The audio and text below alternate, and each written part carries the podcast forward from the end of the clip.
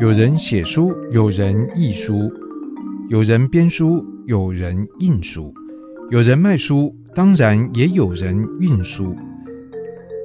在数位时代，从实体转移到线上，许多环节应运而生，工作板块也发生位移。不管怎么说，我们都是做书的人。什么样的书能让翻译伙伴感叹：如果早个十年看到这本书该有多好？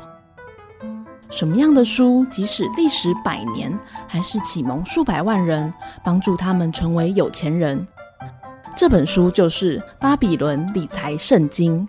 它是畅销书《富爸爸穷爸爸》作者罗伯特清崎的理财启蒙书。他更夸赞《巴比伦理财圣经》是所有学习理财者的必读经典。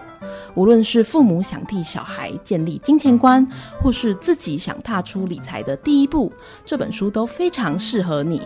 书中没有复杂的计算公式，没有艰涩的投资术语。而是以古代巴比伦为背景，用很多生动有趣的小故事，讲述简单又实用的金钱观念。究竟巴比伦流传下来了哪些理财的黄金法则呢？就让我们翻开《巴比伦理财圣经》，跟随这些古老智慧，学会让资产翻倍，让钱长大再长大。《巴比伦理财圣经》由大牌出版推出。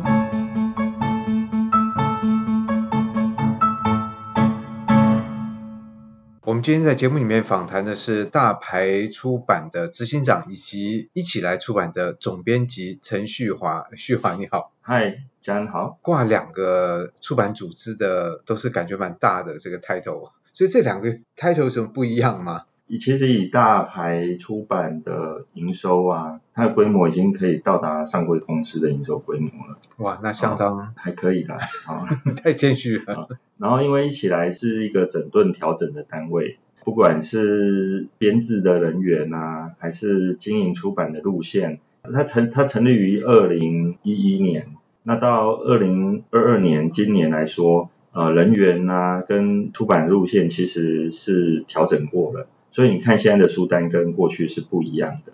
大牌的话，它就是非常一致，因为它从二零零九年创设以来，它在经营方面主要是从财经出发，再走到日本的经典文学。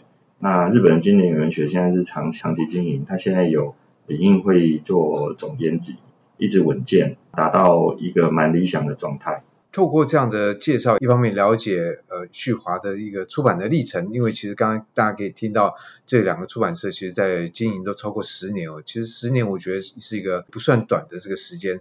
所以像旭华，你知道你在之前曾经也在时报文化担任商业线的主编，然后你自己本身在媒体也当过记者，所以从媒体的记者怎么转到出版社呢？哦，这个的话。其实可以讲半个钟头。对，没有我们就开杠。我简单讲，就是各种工作的变化，其实都成为我后来从事出版的养分。就是出版各种招数，学各种本事都可以用上。对，因为我出社会第一个工作啊，是在长隆海运，听起来蛮不错的啊。对对对，就是二零二一年年中，就是没想到台湾公司可以发那么多。可是其实在当时的长荣海运。以各种船的吨位数啊，还是装箱，也就是货柜数量来比，有一种算法的，当时长隆已经是世界第一了。长隆它在当时招募的规定就是要新鲜人。那以我不管你跟这个海洋有没有关系，对对，因为你知道台湾的大学跟产业其实是有点脱节的。那也只有像长隆这样的公司啊，他愿意给新鲜人一个机会。你进入这个产业之后。他其实花相当多的，他缴强很多的学费啊。长隆在那个时候是很愿意给新鲜人机会的。其实那个想法应该就是，我不管你什么科系的，反正你进来一张白纸，我就是从头教，让你从头学。对，也就是说你进来之后，因为长隆海运、长隆集团它的体系够大，所以它可以有一定的准则，让你去跟国际接轨。也就是说，它其实是从台湾出发的一个跨国公司。你在长隆里面，你就可以了解到一个跨国企业怎么运作的。所以你在里面学到的东西，对你现在从事的出版有什么东西可以用上？第一个就是业务，因为我做的工作是业务嘛，那其实所有的工作都是业务工作。那当时的第一任主管他就告诉我说，你不要上班当业务，下班就不做业务。他其实告诉你的是，你下班之后啊，面对家人、亲人、朋友，不要觉得下班就累了。他在讲的其实是经营管理。人际关系的经营，你不要回到家里面对女友啊，还是老婆，还是同居人，你就一副老子累了，回家就什么都不做，等于在公司哇陪笑脸，结果回家摆臭脸。对对对，所以长隆他在这一方面其实打的根基蛮好，也就是说你的经营啊，上班下班其实都是不同角色的转换，但是都是一样要面对不同的人。业务工作其实真的是各行各业都需要的。所以听起来你碰到一个还不错的主管，哎，对，他可能是有感而发吧，因为他自己说是妻离子散了，所以血的教训跟你分享这样，所以你那时候能够体会这句话的真意吗？可以啊，因为那个主管他还蛮应酬多，饭局多，然后还有第二拖，甚至第三拖，那确实家庭经营上面可能真的是有感而发啦。他虽然自己做的不是很好。但是他是勉励他的这些业务同事，还是要注意人际关系跟家庭关系的经营，毕竟家庭是最大的支柱嘛。不过你下个阶段就是到了报社记者吗？然后就是因为我前面每一行每一个工作的转换都是转产业，那这样不是蛮累的？对对对，然后很妙就是我虽然换公司换产业十万八千里，但是第一份工作长隆跟第二份工作在外籍媒体。其实是隔壁栋而已。哦，所以这个产业很远，但是空间很近。对对对，就是在松江路的中央社大楼。中央社大楼里面有很多的外籍媒体在里面。那当时因为我还我的最高学历还是东吴大学英文系，我因为因缘际会认识这些外籍媒体，然后进入的 Dow Jones。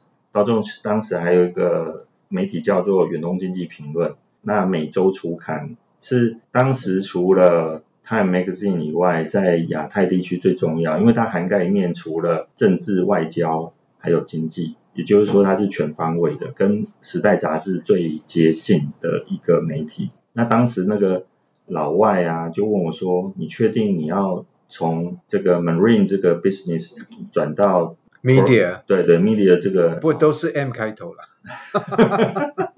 你连接比较快啊！如果去麦当劳打工也是，也是，是，我麦当劳也是跨国企业。对，那长隆其实工作二十五个月。那更妙的是哈，我替驰骋的那个科长啊，记得在二零一八年还是二零一七的时候，这个 Anchor 张张正庸他已经成为长隆海运的董事长，然后他在二零二零年还是二一年，他又转调成为台北港。因为呃，台北港的最大股东就是长荣，所以这等于是长荣的港。呃，阳明也有很大的股份，因为阳明是属于国营占比比较高的嘛。那其实长荣跟阳明啊，它在国际上分属两个联盟。这个是很有趣的，也就是说，所以你其实对于这个航运还是相当了解，不敢说多了解啦，因为航运它其实是非常竞争，像什么意大利哈帕洛伊啦，还当年长隆其实也有把它购并掉。二零二一年大家在看那个吨位数等等啊，其实意大利哈帕洛伊这个公司，它其实目前运作也还蛮好的。那至于它跟长隆这个关系啊，啊最近新闻比较热闹的是长隆国际嘛。那其实这个又对于我后来在新闻媒体工作，因为新闻媒体工作他会看台湾的一定是跨国公司、跨国企业，除了当时的台积电，当时的台积电跟现在是不能比的，联电等等，像长隆这种公司啊，我也就是说到了外籍媒体之后，我们的眼光就会看到，因为你要报稿，你要报稿回到香港总部的时候啊，你报出去的不可能是未上市上柜的公司，是未上市上柜公司。如果它很本土，那也跨不了国境。所以你的工作环境其实这样整个听起来，从航运然后到这个新闻媒体，其实都是在一个比较国际的角度来来看。对，非常国际。其实，在外籍媒体待了三年多嘛，三年多等于是念一个新闻研究所，因为你会知道说哦，道琼斯他怎么样看台湾的，你报稿几乎都冒不出来啊，因为香港的新闻很很容易盖过你当时的香港。当时的大陆虽然啊，一九七九改革开放之后，到我从事外籍媒体新闻工作是一九九七，所以中间隔了二十年。对，二十年发展，它已经占了主要的版面。台湾的话，其实没有什么大新闻，都是配角。怎么样？所以那个时候你是要写英文的新闻稿？对，帮那驻台的社长，我就是他的助理。那比如说，当时第一任民选总统。阿扁上来之后，这个 correspondent 他会跑到高雄那个竞选之夜啊，那我就跟着他下去。然后一九九九年，我虽然已经离开外籍媒体，但一九九九台湾发生九二一大地震嘛，那九二一大地震发生的时候，是一个国际的大新闻。对对对，我就记得 CBS Columbia 广播公司啊，电视台啊，马上要联络那个能够帮他们带到中部。他一定是先找你这些外籍媒体的人，搞得我也是。所以你那时候也下去了吗？呃，我没有下去，因为我那时候已经二十四小时没有睡觉，所以我后来找了别人顶替，搞到快要四十八小时没睡觉。因为九二一大地震的时候，台湾已经在细晶圆上面细屏障已经成型了。一九九六年，澳洲的作家有写过一个细屏障，就是说台湾在这个细晶圆产业、高科技产业。已经成为自由世界的不可或缺的角色。一九九七已经又就证明了这件事情，全球都在关心台湾的状况。是，是科学园区它会不会因为对对地震而断电，或者断电多久会影响什么产能或供货？这个都是全球关注的。对，那就更不要讲说台湾现在的地位。其实台湾真的跟乌克兰不一样，我只能这么说。尤其有了前面两年的工作经验。加上三年的外籍媒体经验，然后接着我就申请到英国念 MBA。那以欧美来说，尤其是欧洲学校，他很注重你的工作经验，对，是，他要的是至少三年，很多都要五年。那我已经跨过了五年的门槛，而且我待的都是就是跨国公司，所以就拿出去大家都听过的。对对对，我我我申请到的是全球百大的 MBA。然后我当时的想法也很简单，我就不要在伦敦。第一个是为什么很多人都想说要去英国，要去伦敦，尤其是念商业，当然要在伦敦啊。对对对，你的想法很不一样。第一个我自己已经有想法，就是伦敦的话，他们叫做大肿瘤嘛，不像纽约叫 Big Apple。英国人有英国的幽默，他们叫做那个 Big Tumor。那你你你如果真的坐巴士，它是九个圈哦。九个圈圈，你从最外围一环、二环、三环，对，你坐到这个 Heathrow 机场，真的是悲剧。哎，你真的睡两个小时起来还在路上，你就知道那个 tumor 多大呃，恶性肿瘤。其实它的交通状况等等，在还有你刚提的生活费，对对，是很可怕的。真的，一年当时的一百万真的没有什么，应该会超过。然后像。你到欧洲的时候啊，比如说为什么选欧洲？因为台湾基本上是采用美国的观点，然后你会发现到欧洲，欧洲的世界跟观点是跟美国不一样的，截然不同。所以这样的理解跟你之前五年的经验是有关系的吗？就是你从你的经验知道，哎，欧洲跟美国真的差蛮多的。我去了的话，所谓的知道跟体验是两回事。就文化冲突又是另外一回事。对对对，文化冲突跟你去自助旅游又不一样。哦，自助旅游你不会遇到生活上的琐事。举一个例子来说，英国是所谓的老牌金融公司哦，台湾人很容易用台湾的经验到国外去，可是你到国外时候就悲剧了。留学生很多到英国之后一个月。就没钱了，为什么？为什么？打电话吗？不会吧？不是，因为他的账户还开不出来。哦，那银行的申请的开户头还没办法开。对，第一个是你想哦，你的学你的 term 就只有十二个月，然后你的钱根本就进不了，你在那边没有 account，进不了也出不去。对，第一个是对于以 HSBC 来说，他根本不认识你。他说要审审核啊这些东西的，对对对，然后审核他就跟你要很多东西，不管怎么样，对他来说你就是一个不重要的外国人，对不对？可是这件事情跟你在不在伦敦会有差别吗？呃，伦敦的话更慢，哦，因为我后来选择的是利兹，那利兹是英格兰北方大城，就在 York 底下而已。也就是说，你如果了解英国的历史，你会知道这个 Scotland 跟 England 在打的话，York 是蛮重要的。对对对，那因为嘉恒也也在英国念书，你就很清楚。如果是利兹的话，它是英国第六大城。哇，你当时都有先调查清楚，我不是很知道像利兹它在这个英国整个城市的这个排名，不过六、嗯、第六大算蛮大的。对对对，蛮大的。然后结果嘞，人口数当时不到八十万，是因为呃它是一个没落的工业城的关系。对对对，可是它还是一个有钱的哦，比如说我们所谓的大麦克指数啊、星巴克指数、利兹的街区啊，也就是说它。啊、呃，London 有的它都有。我们举例来说，重要的金融机构 Leeds 都有，哦，可是它只有不到八十万人口哦。台湾随便一个乡镇都比它大。对啊，其实生活品质很好。台北可能两个行政区就差不多。对，当时同学就可以很骄傲说，我们这条街上有两家星巴克。真的，英国很多地方当时是是没有的，城市是没有星巴克，所以你等于选了一个，就是伦敦该有的便利设施它都有，但是伦敦有的毛病它没有。对，然后学校排名也蛮优秀的，London 的好就是好的师资也愿意过来，所以因为距离不远。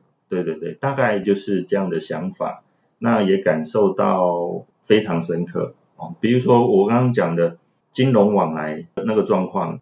我就是因为新闻工作，所以你可能比较知道说你要做哪一些上天下地找资料，然后金融很重要。我当时就在出国念书之前，就跟 HSBC 往来汇丰，那时候汇丰刚进台湾也没几年，让他认识你，然后我就我我就标定我到英国之后就是要跟汇丰往来，所以我一个礼拜就出来了。你的户头一个礼拜就出来。因为他认识你，他可以调的资料说，哎，这家伙信用还不错。对，我至少提供说，哎，我在台湾有汇丰的资料，哦，但他至少很容易查证。你要知道，英国他跟台湾不一样，他不会主动帮你查证。比如说你跟他讲什么，哦，那你呢，有没有东西给他看？没有，因为他有其他他就慢慢重要的事情可以处理。你对他来说一点都不重要，除非你报了这个一千万镑。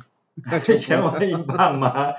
我当时是拿旅行支票，因为英国的治安其实不是台湾，对，比台湾还不能比。哇，那那时候应该用那个 Thomas Cook 的旅行支票，对不对？对对对，然后举例来说，你在街头，台湾已经很少会敲玻璃去搜刮里面的财物啊、音响，可是你在里兹这样的城镇还是会看到，就是地上会碎玻璃啊，这这台车的窗子又破了。然后或者窗户上面也会贴，就是什么小心盗贼，就是怕人家要提醒说你要关好，不然人家就就是对破窗而入。然后当时我们的台湾是用双屏手机，那他们的主流还在单屏，就是对他们来说，这对你也是文化没有那么重要，对。然后手机还有保险要买，就是这东西对英国人当时来说是奢侈品。那、啊、即使是现在，可能也还差，还是差不多啦。就是他们不会是追求最新的，他们追求的是金融科技。哦，那在电子科技上面，他们不会这样的追求。不过听起来就是说，我觉得这样的一个环境的转换，不管说呃你这个经历的是好是坏，总之他把你换到一个很不一样的这个环境里面。我想这对于旭华你来讲，你觉得那一年你学到的什么样的东西吗？这可以再讲另外半个钟头。英国其实它真的是一个老牌的国家，文化古国，包括呃，因为我内人的关系呀、啊，我飞行的成本比较低，哦，因为我是航空公司的亲友，反正呢，搞到后来我所有同学都认识我老婆，然后都说跟他聚餐之后都说航空公司福利怎么那么好，反正就是有优惠的飞机票可以用嘛，就说啊，以后我也要。我生女儿要把他们往那个 航空公司送，不过现在又很不一样。哎，对，不过还差不多啦。因为其实最大的问题是它不能 booking，你不能定位，你自己因为你是员工嘛，你自己要查那个有没有 overbooking 等等。然后你到国外的航段，你就很难控制。假设你今天是直飞，呃内人在查 EVA，你当然可以查直飞啊、呃、长龙的航段，可是直飞戴高乐法国转历史后面那一段你就要自己想办法，很忐忑。哦，你可以查查得到，但不保证会有不保证会有位置。我有一好没两好了。然后你如果现场买到了那边来现场买，那都票面，那很贵，很可怕。哦，包括如果是中华航空也是一样，你自己的航段你当然很清楚，只要你有转。顺带一提的是，你到欧洲之后，你才知道说什么误点呐、啊、丢行李啦、啊，还是什么行李损毁啊，真的很常见哦。所以顺带一提就是，朋友啊，台湾人喜欢旅游，一定要买旅游不便险，因为保险的概念，我们还有节目会谈那个理财，保险概念很重要，就是花一点点钱。保障你，如果万一发生，会造成你极大不便，那这就是保险的精神。那所以旅游不便险是很值得大家买的。其实意外身故那个真的机会很小，大家去查一下那个，你要坐飞机，假设坐飞机真的把你的命收走，那几率真的太小了。但是掉行李的几率大很多。保证你到欧洲，你你到欧洲的话转个两次，假设你是每天换地点，哦，保证他跟不来。假设像我们初期年轻的时候，常常每天换嘛，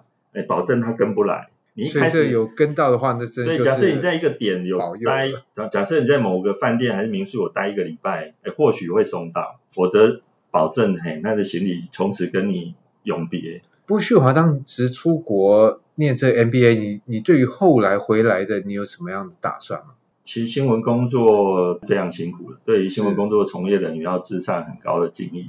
对，尤其是你在外国的媒体，那个有时候那个压力跟那个对啊，对啊，你就是全球全球竞争嘛，你跟东京的新闻怎么样？抢新闻，对啊，对不对？当时的 SoftBank 怎么样也比那时候还赢过台积电的重要性。对，所以那时候你回来有打算还要回去？对，第一个第一个就是要换到商业 business，其实就是希望回到商场上。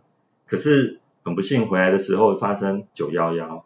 原来的那个工工作职缺全部就瞬间都消灭掉。哇，那真的是照你来讲，这就是不可抗力。刚才讲到保险这件事情是对风险的控管，可是像这样是，然后回来对回来就很悲剧，回来就傻眼啊，发生九幺幺，然后原来所开的职缺全部都不见，然后那也没办法，然后啊、呃，因为那时候妹妹跟妹婿在美国念 USC。然后我美国很久没去，然后就飞去美国，去美国自助旅行。自助旅行前，我记得是那是两千零一年，有看到《中国时报》的最后一次的世纪招募。那一次招募啊，它就是考试，在建国建国中学。在建中考场，对对对，考那不是考生考生很多，对对，就是我说世纪招募最后一次，他那时候不会说我这个我这一次是世纪招募吧？不会不会，因为他就是在报纸，他是在报纸第二版吧，就是登一个就是本报招记者，对对对，包括什么李文怡呀，那些都是在那一期进去的。然后他他有两个部分，一一个是考试，还有一个是真试，我是属于真试。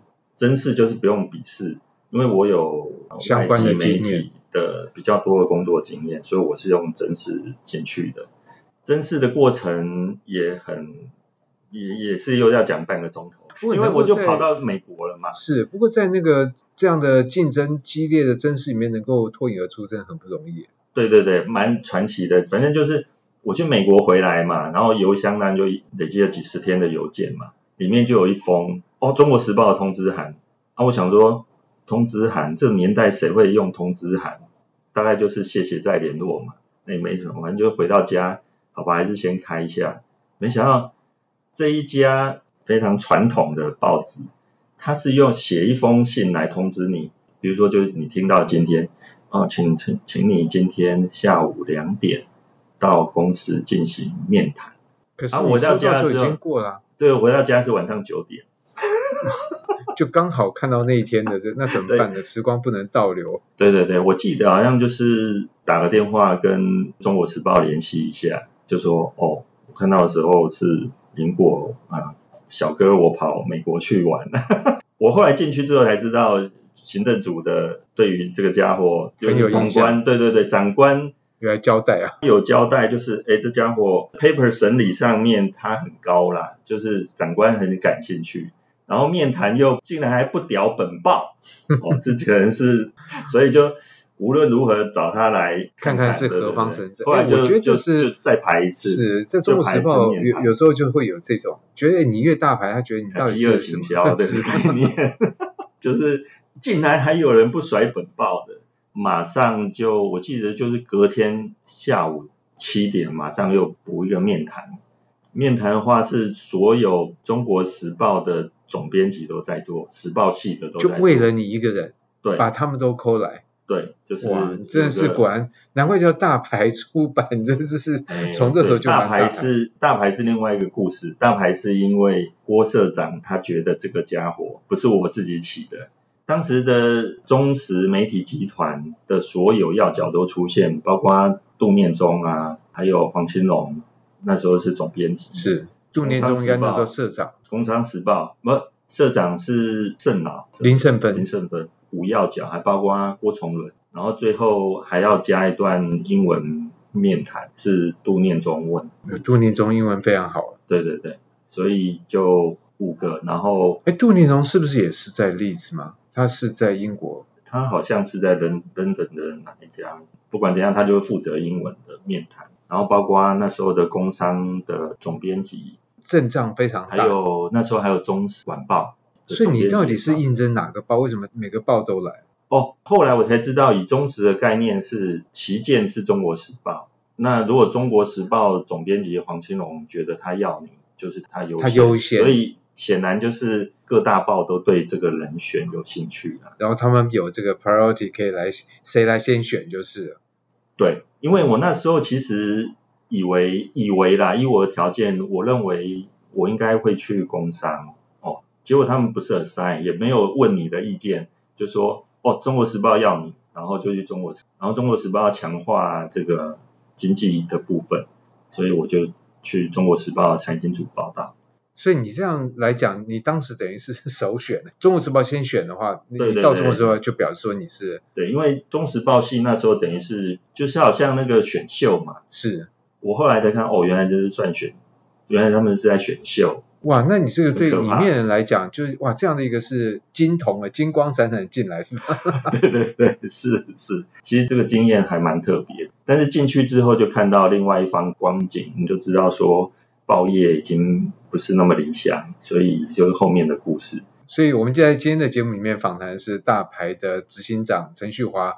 我们才聊到他的出版生涯的快要进去了，但是前面已经听到非常多精彩的故事，这一些部分呢，我想我们就留待下一次再来跟旭华聊。以上节目由数位传声制作。